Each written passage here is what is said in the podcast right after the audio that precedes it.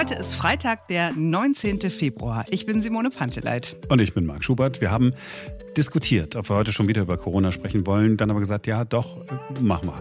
Ja, denn wir haben jemanden, der eine andere Sicht auf das Pandemiegeschehen in Deutschland hat.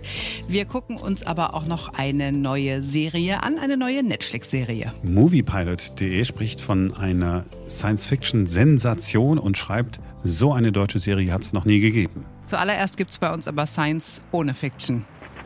Current speed is about 30 meters per second, altitude of about 300 meters off the surface of Mars. Jetzt beginnt ein neuer Tag. We have started our constant velocity accordion, which means we are conducting the sky crane. We've lost direct to Earth tones. As expected. As expected. Es war das große Live-Event-Spektakel der NASA. Das Ganze drumherum ist genauso generalstabsmäßig geplant gewesen wie die Mars-Mission selbst. We're getting signals from MRO. Seit Wochen und Monaten immer wieder Videos und Live-Chats und dann in der Nacht die Landung auf dem Mars. UHF is good. Und es hat alles geklappt. Touchdown confirmed. Perseverance safely on the surface of Mars,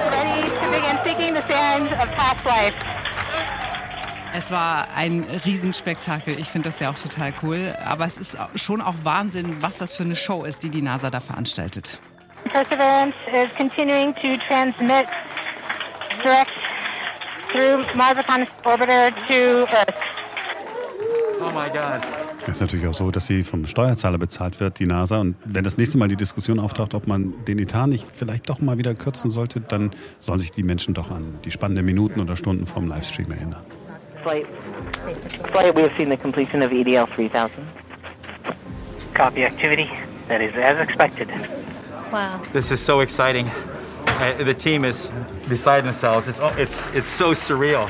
Stay tuned. We might get some pictures. That'd be great.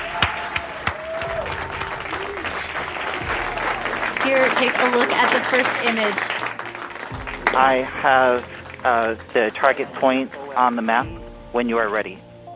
We are ready, OL3. Go for it. Flight, I'll be uh, moving in, showing you the safe zone that we've landed in.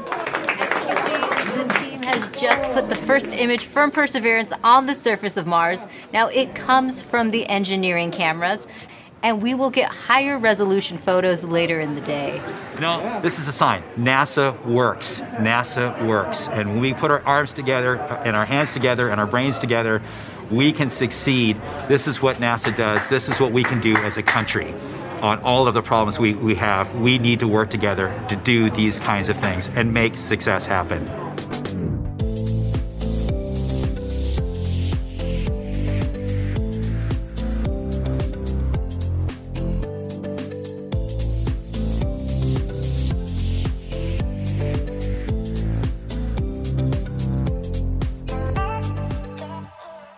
Dieser Woche viel über Corona gesprochen, über das Impfen und auch darüber, dass uns eine dritte Welle droht. Und wir sprechen wieder über Corona mit einem Mann, der sich ärgert. Er ärgert sich über die Ausrichtung an den Inzidenzzahlen. Er ärgert sich über das RKI. Aber er sagt auch, ein Corona-Leugner bin ich nicht. Es ist der Mathematiker und Statistikprofessor Gerd Bosbach. Bis vor zwei Jahren war er Professor an der Hochschule Koblenz, ist inzwischen im Ruhestand. Aber das hält ihn nicht davon ab, zu sagen, was er denkt. Ja, guten Tag, Herr Schubert. Wir reden über die Pandemielage und Sie sind, darf ich das sagen, ziemlich unglücklich. Worüber eigentlich? Naja, das fängt ganz tief an, dass wir eigentlich die Infektionslage gar nicht kennen, weil wir äh, bisher versäumt haben, dort über Stichproben mal rauszubekommen, wie die Wirklichkeit ist. Und dann guckt man auf irgendwelche statistischen Maßzahlen, in der Entwicklung, vielleicht erinnert sich der ein oder andere Hörer noch dran, hat man erstmal auf die Verdopplungszeit des Virus geguckt. Dann hat man auf den R-Wert geguckt. Dann hat man auf die Inzidenzzahl geguckt. Dann hat man als Grenze 50 genannt und äh, anschließend hieß es dann 35. Also da wird statistisch äh, absoluter Schindluder betrieben. Und das Schlimme ist ja, das geht auf Kosten der Menschen auf Kosten der Menschen, die im Lockdown sind. Auf der einen Seite, das ist ja massiv, vor allen Dingen auch bei Kindern und Schülern, aber es geht auch auf Kosten der hauptbetroffenen Gruppe, das sind die alten Leute und sehr viel in den Pflegeheimen. Das heißt, überwiegend sterben die Alten und das Schlimme seit dem Lockdown, sie sterben weiter. Sie sterben sogar noch verstärkt, weil man nicht die Kraft da reinsteckt, um die zu schützen, sondern da rein, dass hier in Köln keiner auf der Straße Karneval feiern kann und jeder mit einer Flasche Bier auf der Straße zu Karnevalszeiten eine Ordnungsstrafe zahlen musste. Da hat man die Kraft reingesteckt, statt die wirklich gefährdeten Gruppen zu schützen. Dann gehen wir das doch mal durch. Also das heißt, diese Inzidenzzahlen, die ich jeden Morgen vom Robert Koch Institut auf den Tisch bekomme oder auf den Monitor bekomme, da sagen Sie, die Zahlen, mit denen kann ich überhaupt nichts anfangen? Ja, gar nichts ist jetzt übertrieben, aber es sind ja nur die, die aus irgendeinem Anlass positiv getestet worden sind. Ob die symptomfrei sind, äh, ob die halt schwer krank sind, äh, das steckt in den Zahlen gar nicht drin. Und was vor allen Dingen nicht drin steckt, sind die Infizierten, die sich nicht haben testen lassen oder gar nicht zu einem Test zugelassen wurden. Von denen wissen wir gar nichts. In Österreich gab es mal eine repräsentative Stichprobe, die hat herausgefunden, dass auf jeden, der positiv getestet wurde, etwa zwei weitere kamen, die auch den Virus in sich trugen. Also dreimal so hoch die Zahl in, in Wahrheit der Infizierten wäre. Dreimal so hoch die Zahl. Aber, und das ist das Schlimme, das beobachte ich ja jetzt seit einem Jahr, diese sogenannte Dunkelziffer, äh, die wechselt. Ganz am Anfang bekamen sie einen Test eigentlich nur, wenn sie sehr starke Symptome hatten und Kontakt zu einem Covid-Infizierten. Wenn man so eng die Tests einschränkt, hat man natürlich eine sehr hohe Dunkelziffer. Dann Richtung Sommer, wo es auch um Urlaubsreisen und ähnliche Sachen ging, konnte sich quasi jeder testen lassen. Insofern wurde die Dunkelziffer halt deutlich geringer. Ja, und so schwankt das die ganze Zeit. Und damit wissen wir eigentlich gar nicht, was wirklich ist, sondern wir kennen nur den kleinen Ausschnitt derer, die halt einen Test zugesprochen bekommen. Und das sagen Sie ja nicht erst seit gestern. Sie sagen ja schon seit einiger Zeit, Mensch, lass uns doch mal wirklich äh, gucken, wie die Lage ist. Warum macht es keiner? Ich sage das seit Mitte März letzten Jahres und hatte auch über einen Redakteur Zugriff ins RKI hinein. Ich glaube, die Leute haben gar nicht begriffen, was eine repräsentative Stichprobe an Informationen bieten kann. Sie meinen die Leute beim RKI? sagen wir mal so, in der Spitze des RKI auf der Pressekonferenz.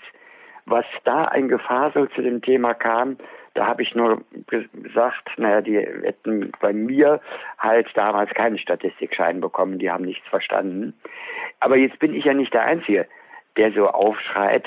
Das Helmholtz-Institut hat dieses Chaos auch gesehen und hat von sich aus gesagt, dann machen wir bundesweit eine repräsentative Stichprobe.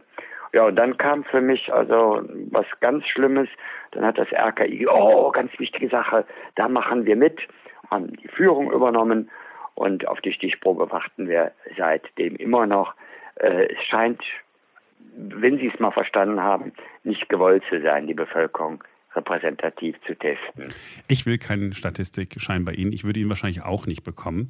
Können Sie mir noch mal erklären, wie diese Stichprobe funktionieren würde und warum die denn verlässlicher ist als die Inzidenzzahlen oder all die anderen Zahlen, die wir so bekommen? Ja, äh, also die Inzidenzzahl sind wirklich nur Leute, die Symptome haben oder die aus irgendeinem anderen Grunde getestet werden. Das ist eine äh, nicht zufällige Auswahl aus der Bevölkerung, sondern es ist eine ganz zielgerichtete nach einigen Kriterien und damit sehen Sie nur einen Ausschnitt derer, die symptomnah oder medizinisch arbeiten und von dem Rest wissen sie gar nichts.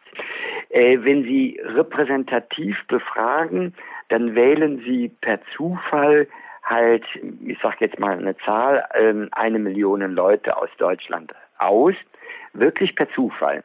Und damit haben Sie alle Bevölkerungsgruppen, damit haben Sie die Hochgesunden wie die Todkranken. Und wenn Sie per Zufall ausgewählt haben, haben Sie die entsprechend auch äh, ihrer Zusammensetzung in der Bevölkerung. Das macht das Statistische Bundesamt mit dem Mikrozensus ja seit Jahrzehnten. Die haben da eine Übung drin, wo sie ein Prozent aller Haushalte repräsentativ ausgewählt befragen.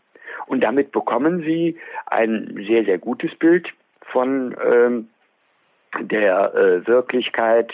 Das kann man statistisch belegen, zeigt aber auch die Praxis des Mikrozensus. Und jetzt kommt ein Pferdefuß. Und da vermute ich auch, dass da so eine Hürde ist.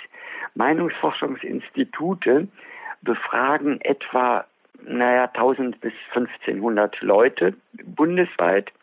Und deren Auswahl ist auch noch nicht mal repräsentativ.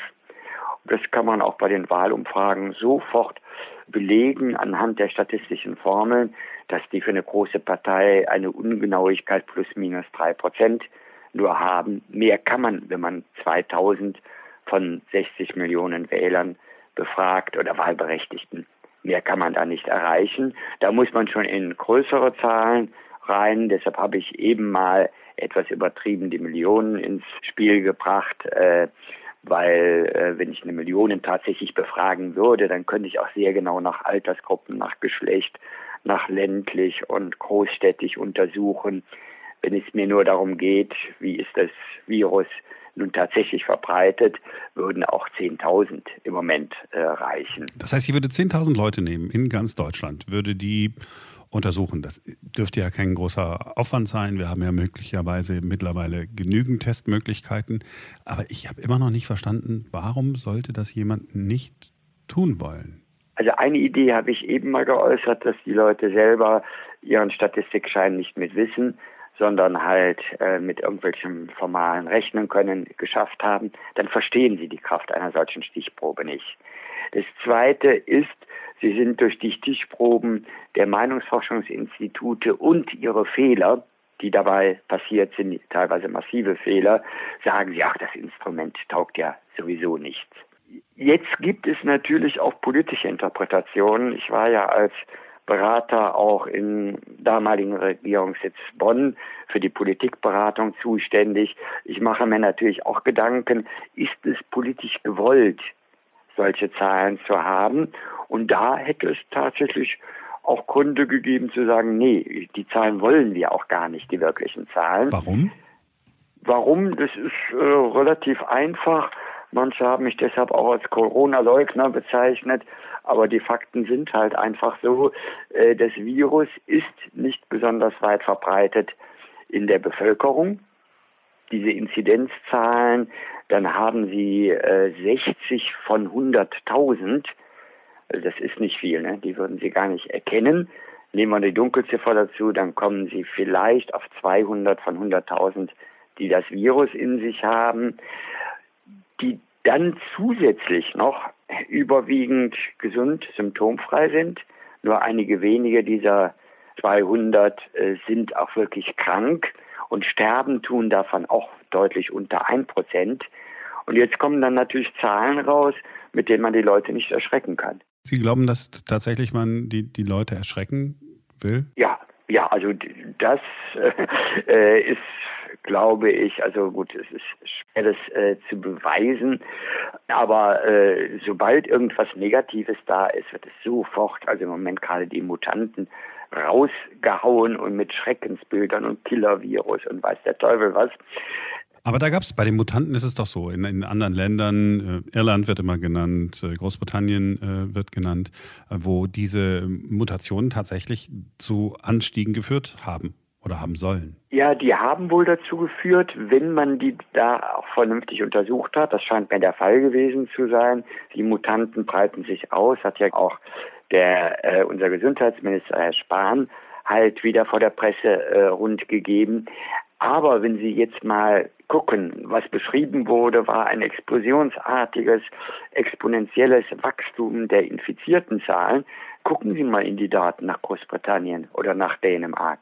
Die Zahlen sind seit einer Weile schon wieder massiv rückläufig.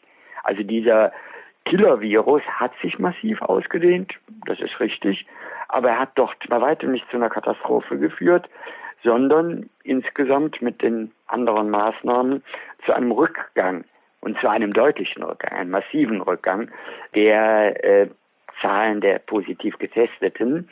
Und gesundheitlich äh, war er wohl absolut nicht aggressiver. Also Sie sagen, okay, wir machen die repräsentative Studie. Da kommt dann raus, okay, die Zahl der Infizierten ist ungefähr dreimal so hoch, aber viele von denen haben überhaupt gar keine Symptome. Aber wir können ja da nicht hingehen und alles einfach wieder öffnen? Ähm, da muss man fein nachdenken. Also man muss erstmal überlegen, welche der Maßnahmen hat welche Effekte erzielt. Und nicht einfach die gleichen Maßnahmen äh, nehmen und nur noch mal verlängern oder sogar noch verschärfen. Das macht auch kein Mediziner, sondern er guckt, hat es überhaupt Wirkungen, diese Maßnahmen. Da fehlen mir auch entsprechende Forschungen an der Stelle.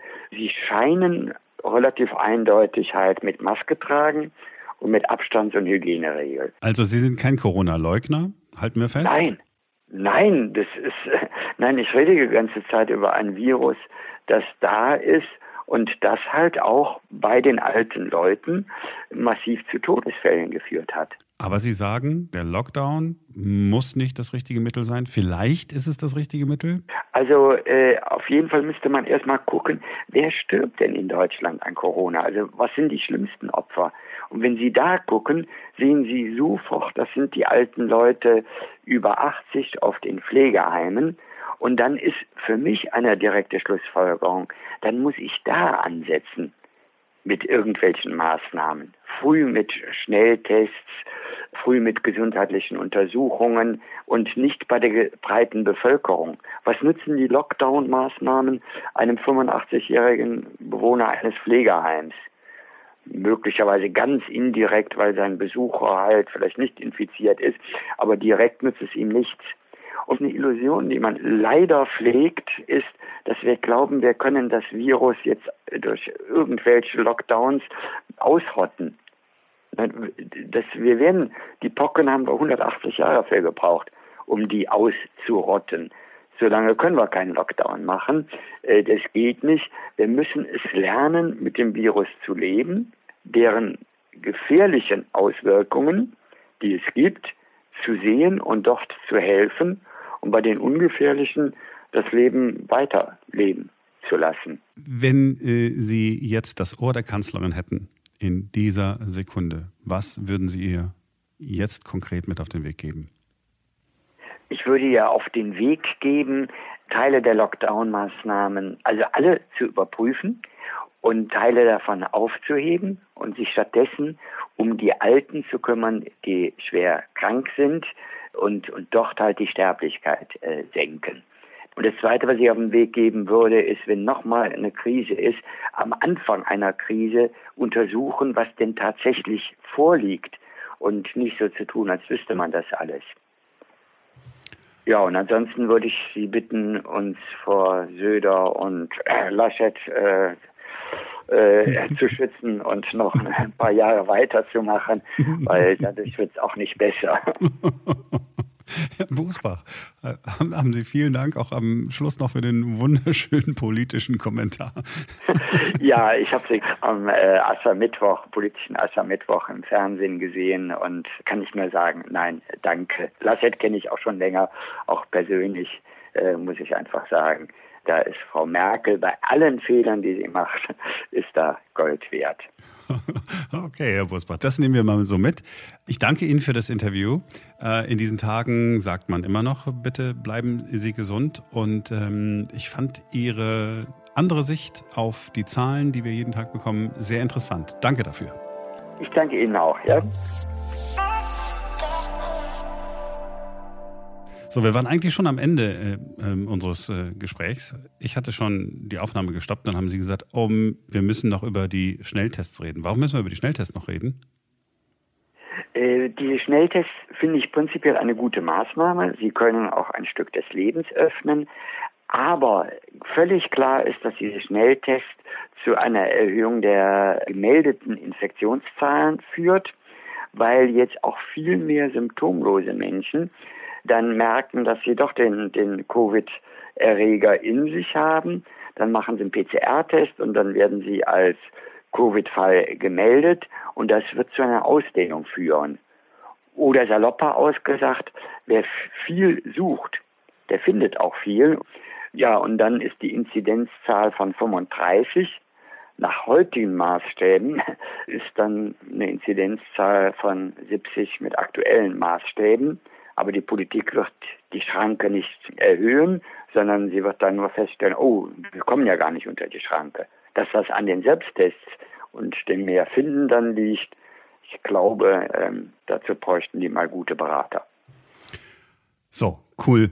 Cool, dass Sie noch daran gedacht haben, weil es ist wirklich ähm, interessant gewesen. Na klar, wenn, äh, wenn jetzt jeder getestet äh, wird, der eigentlich sonst nie getestet worden wäre, ist auf einmal ein, ein, positiver Fall, dann haben wir ja am Ende des Tages doch so etwas wie, naja, es ist dann nicht repräsentativ, aber wir haben dann eine, eine größere Stichprobe, ne? Ja, deutlich. Und halt deutlich rein in die äh, mit wenig Symptomen, äh, wo ja immer noch nicht ganz klar ist, wie weit die überhaupt auch am Infektionsgeschehen in weiter Verbreitung teilnehmen. Äh, ist ja immer noch umstritten.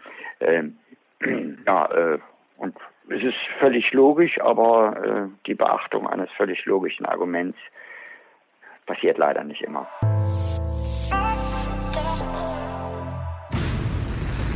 Ab heute frische Endzeitstimmung bei Netflix. Es gibt eine neue deutsche Serie und die wird schon jetzt nach den ersten Trailern total gefeiert. Sowas ist immer noch überraschend. So richtig wissen wir ja erst seit Netflix, dass deutsche Serienmacher mehr können als gute Zeiten, schlechte Zeiten, Bergdoktor und Lindenstraße. 2017 ist mit Dark zum ersten Mal eine deutsche Serie mit dem Streamingdienst entstanden. Da war schon beim Vorspann klar, das ist überhaupt nicht typisch deutsch. Da gab es eine düstere, wortkarge Zukunftswelt. Die Geschichte war spannend, alles andere als vorhersehbar. Man hat nicht mal alle gesellschaftlichen Probleme verarbeitet, wie man das sonst so gerne macht im deutschen Fernsehen.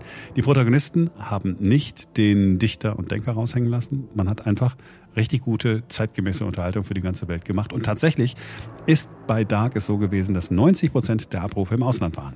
In den letzten vier, fünf Jahren hat sich wirklich viel getan. Denken wir mal an Babylon Berlin, Bad Banks, Four Blocks, Dogs of Berlin. Alles Serien, die auch in anderen Ländern super laufen, wobei das allein noch kein Qualitätskriterium ist. Auch Derek ist schon in über 100 Ländern ein Erfolg gewesen. Schauen wir mal auf diese neue Serie. Wir verraten nicht viel, keine Spoiler hier bei uns, nur die wichtigsten Infos. Erstmal der Titel, der ist schon ungewöhnlich. Tribes, Englisch also Stämme, Völker und Europa deutsch geschrieben, aber in der Serie meist ausgesprochen als Europa, die sprachliche Zukunft vielleicht. Und das ist noch das Beste an dieser Dystopie. Im Dezember 29 fing auf einmal an, die technisierte Welt durchzudrehen. Batsch, Licht aus und Finsternis. Das war's dann. Mittelalter. Es ist eine Science-Fiction-Serie. Sie spielt im Jahr 2074. Jahrzehnte vorher hat ein Unglück Europa und fast alle modernen Entwicklungen zerstört. Die EU hat sich aufgelöst. Statt Ländern gibt es viele Stämme, daher auch der Titel. Die Städte sind zerfallen, jeder macht Recht und Gesetz selbst, es herrscht Mord und Totschlag. Die kleinen Stämme kämpfen mit Äxten und Schwertern ums Überleben, die großen Stämme mit Kampfjets um die Vorherrschaft in Europa. All das wird plötzlich überschattet von etwas Größerem. Etwas wird kommen. Etwas Gefährliches. Wir wissen nicht, was es ist, aber es ist eine Bedrohung für die ganze Menschheit. In den großen Kampf verwickelt werden drei Geschwister, Keanu, Leaf und Elja. In der Nähe ihres Dorfes stürzt eine Art Raumschiff ab und aus dem Wrack holen sie einen mysteriösen Würfel. Damit beginnt das Drama. Die Tribes kämpfen erbarmungslos um die Vorherrschaft in Europa.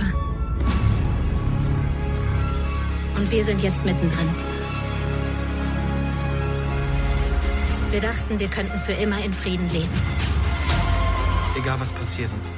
Wir drei bleiben immer zusammen. Aber wir lagen falsch. Meine Familie ist irgendwo da draußen. Wenn du leben willst, steig ein! Gibt's hier irgendeinen Weg raus? Nein!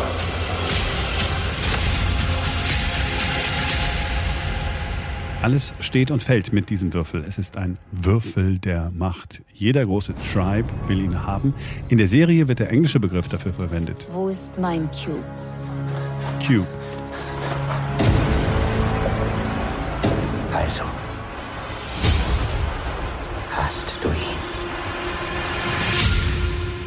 Es ist ein bisschen so wie bei Herr der Ringe. Statt der Hobbits werden die drei Geschwister gejagt, statt Ring ist es dieser Würfel.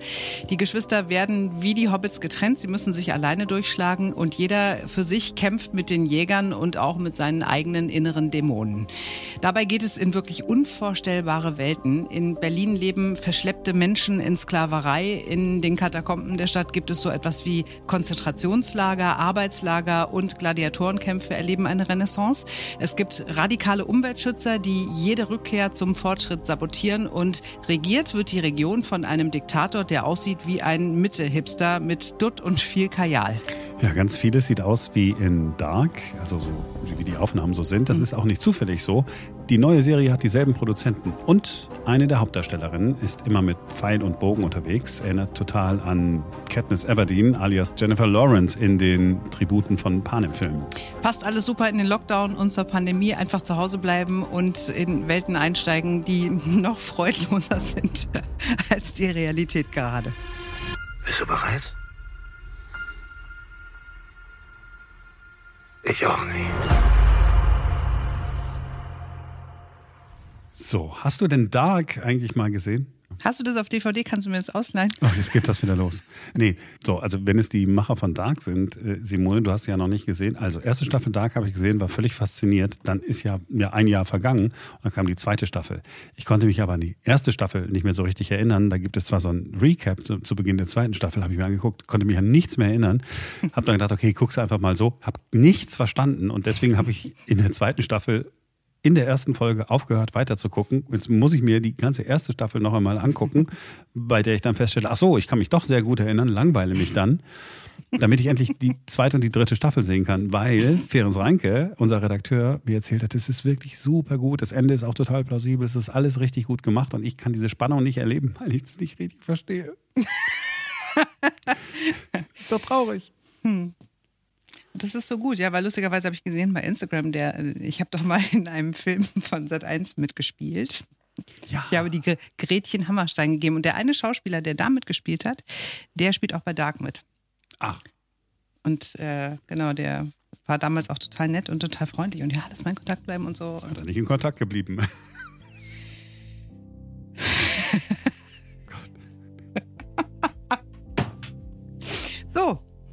wollen wir damit Schluss machen für heute oder wollen wir noch ein bisschen weiterreden? Nein, wir machen, wir machen lieber Schluss für heute, oder? Es ist jetzt Wochenende. Und ich möchte jetzt Tribes of Europa sehen.